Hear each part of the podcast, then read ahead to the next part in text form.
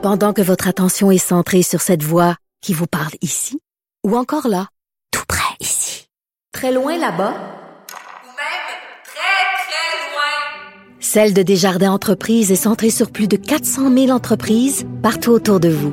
Depuis plus de 120 ans, nos équipes dédiées accompagnent les entrepreneurs d'ici à chaque étape pour qu'ils puissent rester centrés sur ce qui compte, la croissance de leur entreprise. Pour nous rejoindre en studio, Studio à commercial cube.radio. Appelez ou textez 187 Cube Radio. 1877 827 2346. Politiquement incorrect. Alors, tous les mercredis, je placote avec mon ami, le politologue Christian Dufour. Salut, Christian. Bonjour, Richard. Content de te voir. Écoute, je veux t'entendre sur cette déclaration de François Legault qui disait tous les Canadiens français sont catholiques. Puis là, les gens ont chialé. Il y en a qui ont chialé en disant, voyons donc, mais en même temps, on est de racines catholiques. Bon, en fait, notre premier ministre aime beaucoup parler, moi, je trouve. Euh, il est lui-même, puis je trouve que c'est pas toujours avisé. Bon, on le savait que le pétrole de l'Alberta était sale, mais fallait-il que le premier ministre du Québec le dise? Carrément euh, non. Cette semaine, il a quand même annoncé à l'avance qu'il voulait faire juste deux mandats comme premier ministre. Il n'y avait pas besoin de le dire. Ben, pas du tout, parce ça. que ça, on enlève- ça lui enlève automatiquement du pouvoir dans son éventuel deuxième mandat. parce Ouais, que, il, dit, il dit, si je gagne le prochain mandat, je vais, je vais abandonner en cours de mandat. Voyons aux. États-Unis, hein, ils, ils font juste deux mandats, les présidents.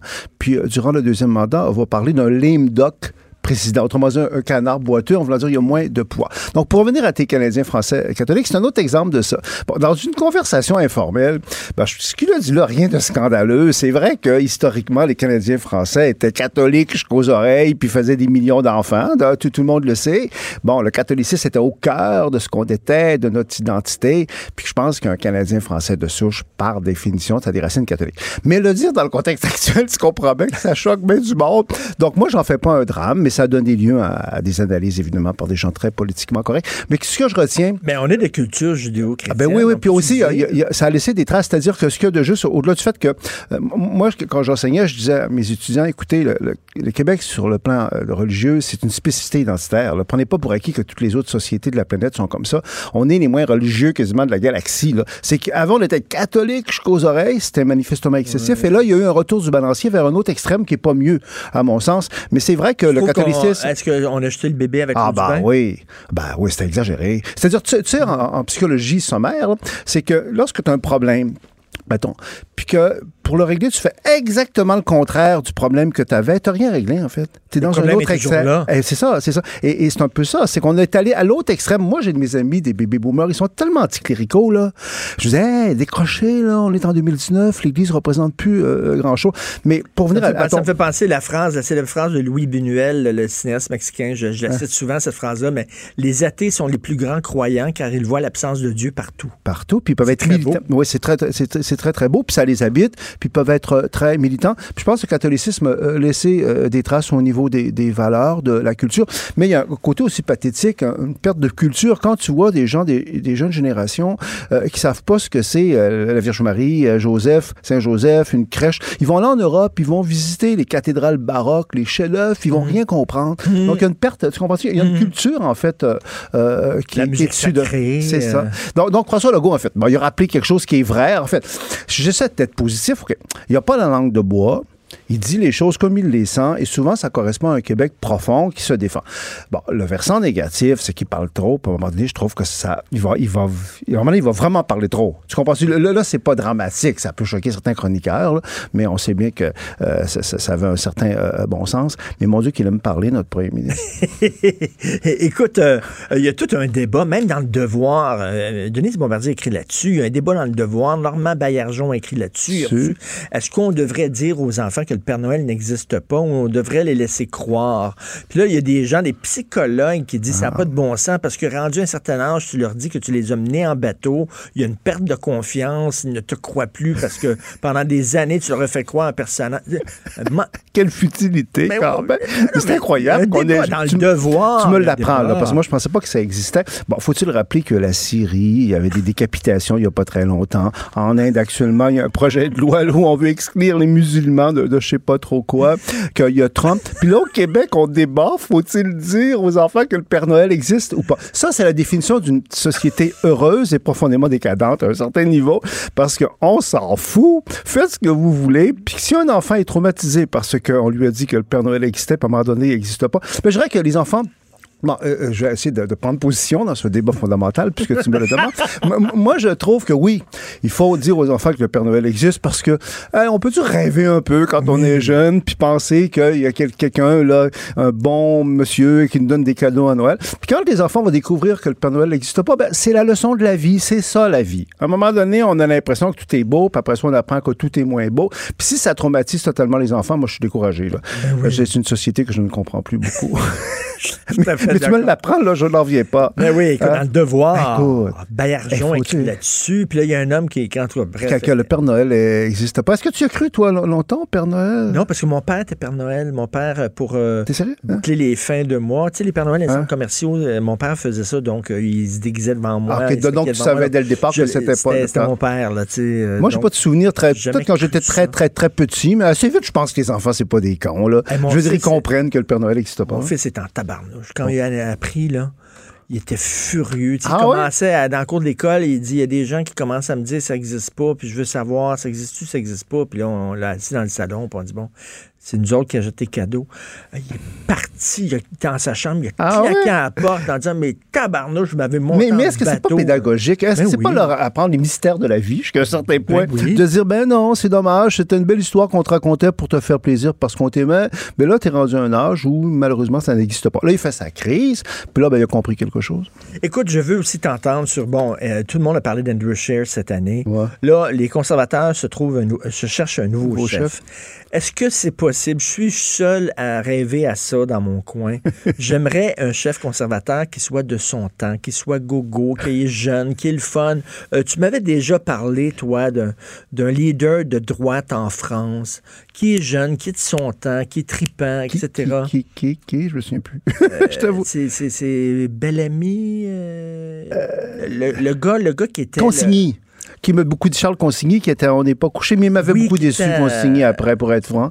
J'avais trouvé qu'il n'avait pas été à la hauteur de, de, de, de ce que je pensais. Mais a- tu sais, a- on peut être de droite sans nécessairement avoir un balai dans le cul, euh, on- être contre l'avortement, puis se promener avec des chemises à manches courtes. euh, Oui, et ce qu'il y a de merveilleux pour les conservateurs, c'est que la recette pour arriver au but que tu espères, elle est dans le passé, parce que pendant très longtemps, il y avait une spécificité politique canadienne. On avait un parti qui s'appelait le Parti progressiste conservateur. Progressiste. C'était bizarre.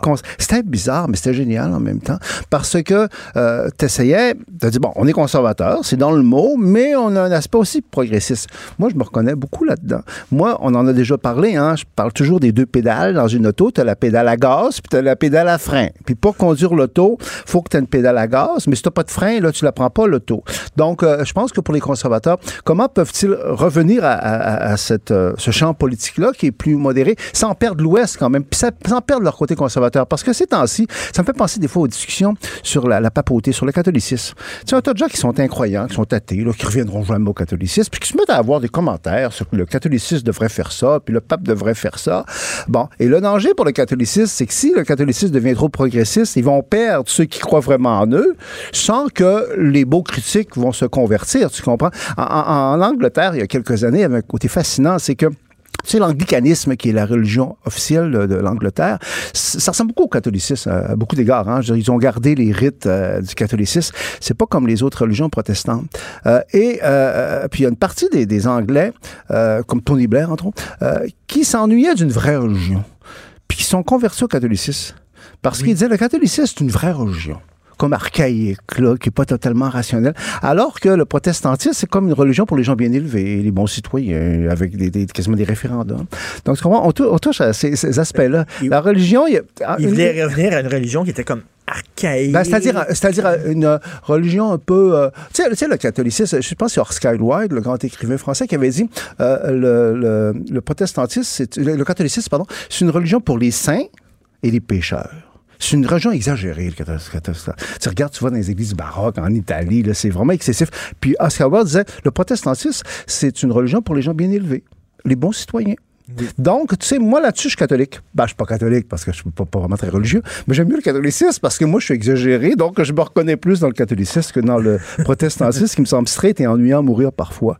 Et, et donc, le, con- le conservateur, tu dis, et ce que tu disais sur les On est catholiques. si- excuse-moi. moi. Non, non, mais non, mais tu disais, s'ils veulent à tout prix devenir gogo, à un moment donné, ils perdent un peu. Ben, ils leur perdent un peu nature, leur identité. Ils perdent leur identité. Mais donc, ils sont pognés entre. Ah. C'est- ça, le, le, le, Le- dilemme, euh, Exactement. C'est le, le- c'est de comprendre la leçon de l'élection. C'est ça. S'ils deviennent trop progressistes, ils vont se casser la gueule parce qu'ils ne pourront jamais compétitionner avec les libéraux, puis avec le NPD, puis tout ça. Donc, il faudrait- faut qu'ils restent conservateurs, puis il faut qu'ils qu'ils ajoutent pardon, une touche, en fait, un peu plus moderne, un peu plus euh, progressiste. Et aussi, aussi, aussi, moi, ça me frappait parce que je fais de l'analyse politique un peu, puis au Québec, tout le monde disait, bon, ben là, il faut que le nouveau chef du Parti conservateur soit bilingue, ça va de soi, puis euh, Anne Rouchir a été handicapé dans le débat euh, à TVA beaucoup par sa, sa maîtrise insuffisante du français. Sauf que je disais le National Post tout à l'heure, puis là, on discute des différents candidats, puis le bilinguisme, c'est pas un critère dont on parle beaucoup au Canada anglais, Ah, puis la favorite, c'est Ronan Ronan qui parle pas vraiment bien anglais. Mais qui a fait une sacrée bonne job quand elle était là. C'est vrai, mais c'est parfaitement Et C'est raison. une femme en plus, puis les conservateurs,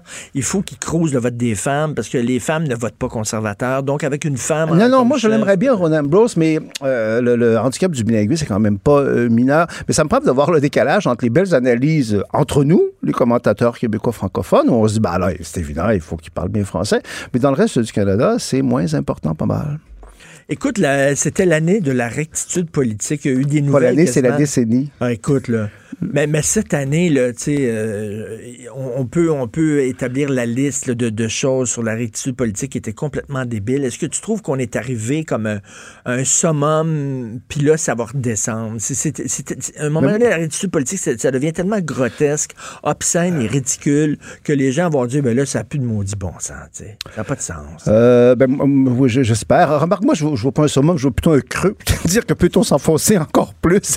Euh, je, je- je dirais que j'espère qu'à un moment donné, il va y avoir un reflux. Parce que ça devient exagéré, ça devient. euh, ça n'a pas de bon sens, euh, euh, quelque part, puis c'est une pensée euh, facile. Mais euh, je suis pas sûr qu'on soit arrivé à un summum. Tu sais, euh, la, bêtise humaine est incommensurable. Juste- non, non, mais tu sais, le potentiel, là, tu sais, hein. Bon, il y a eu des. bon. Donc, euh, moi aussi, je suis comme toi.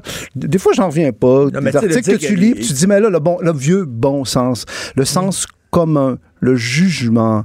C'est une chose d'être progressiste. Bon, euh, moi, je le suis dans, à certains niveaux, puis toi aussi, tu l'es. Je pense que la plupart des gens intéressants sont des hybrides. Ils ont un côté un peu conservateur, parce que, bon, il faut quand même... On est en- mais mais t'es ouvert. Mais à un moment donné, il y, a des- il y a un certain progressiste, c'est comme des poules pas de tête, qui courent, qui courent, qui courent, puis plus, puis plus, puis on en veut, puis plus de sexe, puis tu. Bon, à un moment donné, tu dis, wow, qu'est-ce qui va les arrêter? Je sais pas. Je sais pas, je sais pas de dire qu'il n'y a plus d'hommes puis il n'y a plus de femmes, ça n'existe plus. là, il y a, il y a plus de- en en fait, je, je crois que c'est peut-être lié, puis là, on fait euh, de la réflexion là, un peu spontanée, euh, à la révolution numérique, où le monde virtuel prend de plus, plus en plus d'importance. Donc, a un fantasme de toute puissance de l'humanité, où la réalité n'est plus importante, en définitive. On s'éloigne de la réalité à de multiples euh, niveaux. Donc, euh, mais le problème, c'est que la réalité est là. Ben, ça va avec le transhumanisme. On, se, on, se, on décolle de l'humanité, on décolle de la réalité, on devient qui on veut devenir. Ça va très loin. Prends l'exemple. Euh, Moi, j'aime euh, les jambons. Euh, Je, je voyais cette semaine euh, euh, André Lachapelle et, et euh, Monique Lérac est décédé, André Lachapelle est décédé, Pierre Nadeau est décédé. Trois belles personnes. Parce que les gens qui réussissent, on l'oublie parce qu'ils vieillissent, mais souvent au départ, c'est parce que c'était des gens plus beaux que la moyenne. Euh, c'est ces trois-là, là, André Lachapelle, Monique là. Bon, donc la beauté, je comprends que c'est injuste, il y a des gens qui sont moins beaux, puis il y en a qui sont beaux, mais c'est une loi de la nature. Et moi, des fois, quand je vois une fille belle, Pourtant, je suis gay, donc je ne suis pas potentiellement un agresseur sexuel, encore qu'on ne sait jamais aujourd'hui de ce comment c'est rendu. Mais des fois, tu aurais le goût de dire à la fille hey, que t'es jolie. Mais là, tu oui. peux plus dire ça. Oui. Parce que si tu dis ça, là, c'est, épouvantable comment ça va être interprété. Puis quand je pense, je trouve ça terrible. Je trouve ça une tristesse infinie. Tu peux même vrai. pas saluer la beauté, en fait, d'une, personne sans vouloir l'agresser. Juste lui donner une caresse Ben oui. psychologique, de bien dire t'es une belle personne, t'es, élégante, t'es, ici. Donc, c'est, c'est devenu que là, il faut se conformer à un tas de normes. Et, euh, bon, on le fait tous plus ou moins. Nous, on le fait moins. J'aime beaucoup le. Je, je me répète, mais notre conversation du mercredi, là, c'est la fin de la saison. C'est la grande liberté avec lequel on. C'est risqué, hein, la façon dont on parle. On sait jamais, si à un moment donné, on dira pas, euh, cinq, six phrases. C'est, effrayant. Ouais, euh, tu sais, ils vont sortir une phrase hors contexte, puis là, ça, Ah, va, ça rouler. C'est tellement facile. Tu veux, euh, tu me dis en rentrant, tu voudrais parler de Oui, la non, sujet chronique très de Mario Dumont. Ouais, ce matin, vraiment, je trouve que Mario Dumont a écrit une chronique qui est importante, qui est courageuse euh, dans le Journal de Montréal, qui s'appelle Quelle place pour les hommes? Bon, il dit à la fin, bon, est-ce permis de parler des problèmes des hommes? Est-ce que je commets un outrage social en signant ce texte? Surtout dans le contexte où, là, euh, même encore hier, là, il y a eu un drame épouvantable euh, d'une femme qui a été euh, sauvagement agressée par son, conjoint, puis violée chez eux. Puis il y a beaucoup, beaucoup d'exemples. Il y a eu les 30 ans de Polytechnique. Bon, il y a beaucoup de, problèmes de femmes agressées qui sortent, puis c'est tant mieux, puis qu'on dénonce ça. Puis bon, il n'est pas question de, diminuer la responsabilité des hommes qui font ça, puis de dire que c'est de la faute des femmes. Sauf que moi, je trouvais ça courageux parce que Mario Dumont soulève le, le fait que moi, je crois que pour régler le problème des femmes, il faut parler des hommes. Ben oui. C'est-à-dire qu'il y a un lien Écoute, entre les deux. De façon sociétale, il y a un lien entre les. J'en parlais, parlais hier avec Paul Larocque à 13 ans. Je fais toujours un commentaire, puis j'étais mal de dire ça. J'ai dit, je suis en train de me mettre les pieds dans les plats, mais je dis, pour régler le problème, il faut aussi. Ces, ces hommes-là, je veux pas banaliser Non, la non. violence, mais ces hommes-là sont en détresse. C'est-à-dire, à un moment donné, il faut aussi, il faut, euh, pour que les fils se touchent comme ça, il y a un problème avec ces hommes-là. là. Donc, tu peux pas régler l'un sans parler des autres glo- glo- euh, globalement. Puis Mario Dumont, dans son, euh, sa chronique ce matin, que j'inviterais tous les auditeurs à lire, parce que vraiment, non seulement c'était courageux, c'était très pertinent, il attire l'attention sur des indicateurs objectifs qui montrent que la situation euh, des, hommes est inquiétante à, beaucoup d'égards. C'est pas, si tu veux, simpliste, euh, cet élément- élément-là. Mais le problème, c'est que la liberté d'expression des hommes sur ces sujets-là est devenue euh, limitée. Euh, C'est-à-dire que euh, tu peux pas dire n'importe quoi, puis tu te tais, puis tu... et c'est malsain. Je trouve que tu peux pas laisser juste les féministes dans les médias qui ne sont pas représentatives de l'ensemble des femmes, d'ailleurs, je, tiens à le dire. Non seulement elles sont pas représentatives de l'ensemble de la population, mais de l'ensemble des femmes. Il y a une espèce, à un moment donné, Mario Dumont en parle, d'une approche féministe plus radicale. Il devient interdit ou même insidieux de parler des problèmes des hommes. Bon, euh, c'est que les, les hommes ont tout, ils ont l'argent, le pouvoir, le bonheur. Bon, l'homme blanc d'Amérique va particulièrement bien. Alors, Ma- Mario euh, rappelle quand même des statistiques. Les trois quarts des suicides, c'est des hommes. Les trois quarts des itinérants, c'est des hommes. Dans le monde universitaire, les femmes sont nettement majoritaires. Donc, donc, il faut aussi en, en- en parler sans, évidemment, nier, parce que c'est- les agressions à l'égard des femmes, et faire le lien. Puis euh, c'est notre devoir de faire le lien, même si Mario le dit. Euh, Est-ce que c'est permis de parler de ça? Tout à fait, tu as tout à fait raison. Puis écoute, en terminant, la phrase la plus conne de l'année, c'est OK Boomer. non, non, mais parce que, parce que tu as rendu un certain âge, tu devrais te fermer la gueule. Ouais, c'est ça. Bon, pour qu'ils le disent, moi, je ne Ça, pas la gueule pour, pour autant. Et tu connais ma vision. Moi, je vois la société comme un orchestre symphonique qui joue une partition. Il faut que chacun qui joue une, une- une symphonie et chacun a son rôle à jouer. Je pense que les vieux comme moi, on a notre rôle à jouer. Si, si moi j'avais le pouvoir au Québec total, ce serait épouvantable. je serais un dictateur qui ne serait pas bien. C'est pour d'ailleurs que je me limite à faire du commentaire. Mais il faut des gens progressistes, des gens conservateurs, des gens plus vieux.